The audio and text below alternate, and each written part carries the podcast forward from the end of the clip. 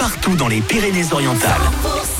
Dans les secondes qui suivent, Vita, il y aura également Black Eyed Peas et votre console à gagner. Vous choisissez un Xbox, PlayStation 5 ou encore Nintendo Switch. On joue dans un quart d'heure. Vos infos tout de suite. Bienvenue. Il est 10h.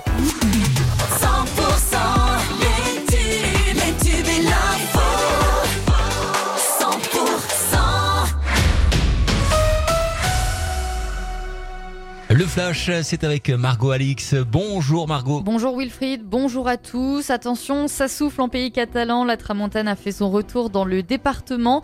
Des rafales de vent dépassant les 100 km/h ont été relevées hier et ces conditions devraient encore durer d'après Météo France. Des rafales sont aussi attendues aujourd'hui. Après une accalmie prévue mercredi et jeudi, la tramontane devrait souffler à nouveau et ce jusqu'à la fin du mois.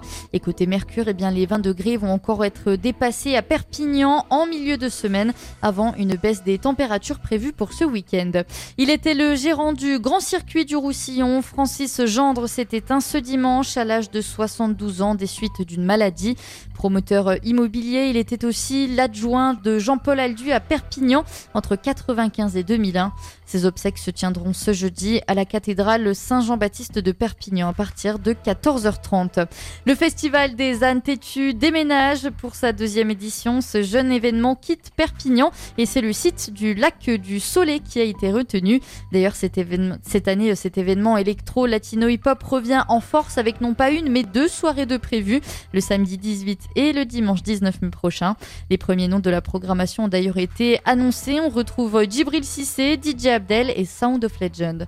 Et dans le reste de l'actualité, la veuve d'Alexei Navalny, Lulia Navalnaya, a promis de continuer la lutte contre, contre Vladimir Poutine menée par son mari appelle ses partisans à la rejoindre trois jours après le décès en prison de l'opposant dans des conditions obscures.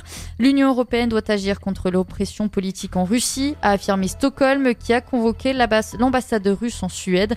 La France, l'Allemagne, l'Espagne, les Pays-Bas et le Danemark ont également annoncé hier avoir convoqué pour le même motif l'ambassadeur russe dans leur pays. C'est la fin de ce flash. Tout de suite la météo des Pyrénées.